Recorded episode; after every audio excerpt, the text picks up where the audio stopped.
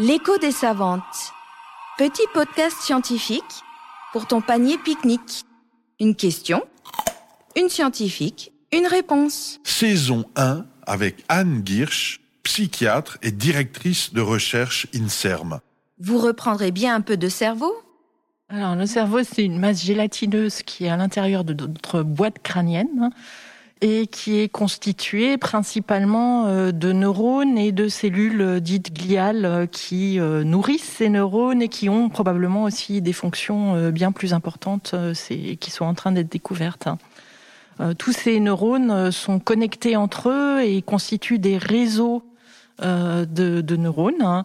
Et euh, on pense maintenant que ce n'est pas simplement un neurone qui transmet une information, mais ce sont les réseaux de neurones en se connectant entre eux, en se synchronisant, euh, qui euh, permettent de, de, coder les informations qui nous permettent donc de percevoir, hein, de d'agir, hein, de penser.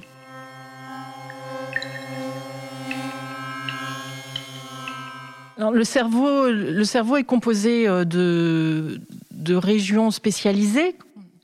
Euh, même s'il fonctionne en réseau, il y a, euh, on reconnaît quand même encore que y a des aires motrices, hein, des aires visuelles. À l'arrière de notre cerveau, il y a beaucoup de place pour tout ce qui est perception visuelle. Hein un cortex qui va s'occuper euh, de, des informations auditives, euh, euh, les aires frontales qui vont coordonner, qui ont un, rôle dans les fonctions dites supérieures où on manipule l'information dans sa tête. Hein, etc., etc. Donc il y a une certaine spécialisation fonctionnelle, hein, donc euh, certaines régions sont plus spécialisées pour certaines fonctions dans le cerveau. Néanmoins, en général, quand on fait quelque chose dans la vie quotidienne, on, on mobilise pas juste une région. On a besoin euh, de plusieurs régions et c'est pour ça que ces phénomènes de synchronisation,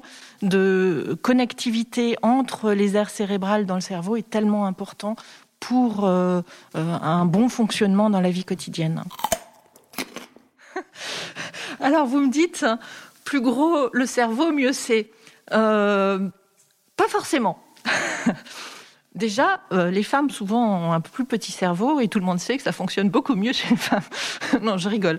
Euh, j'avais entendu, j'ai pas réellement d'opinion là-dessus, mais ce qui est vraiment très important pour que le cerveau fonctionne bien, c'est une connectivité efficace en fait.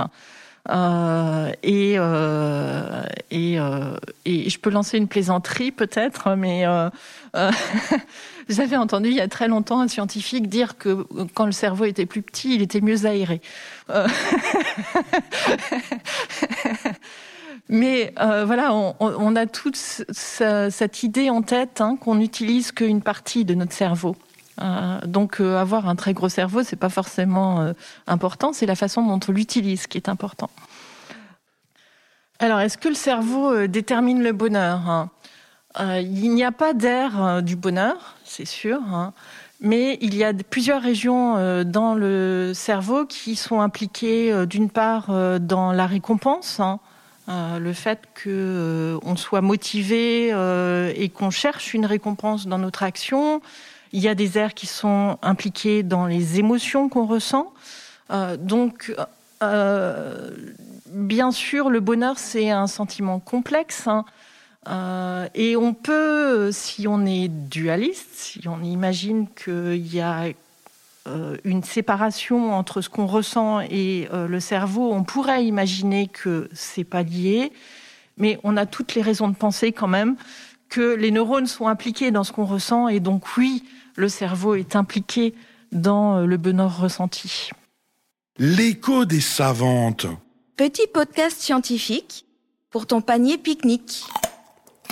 Une production de la Nef des Sciences.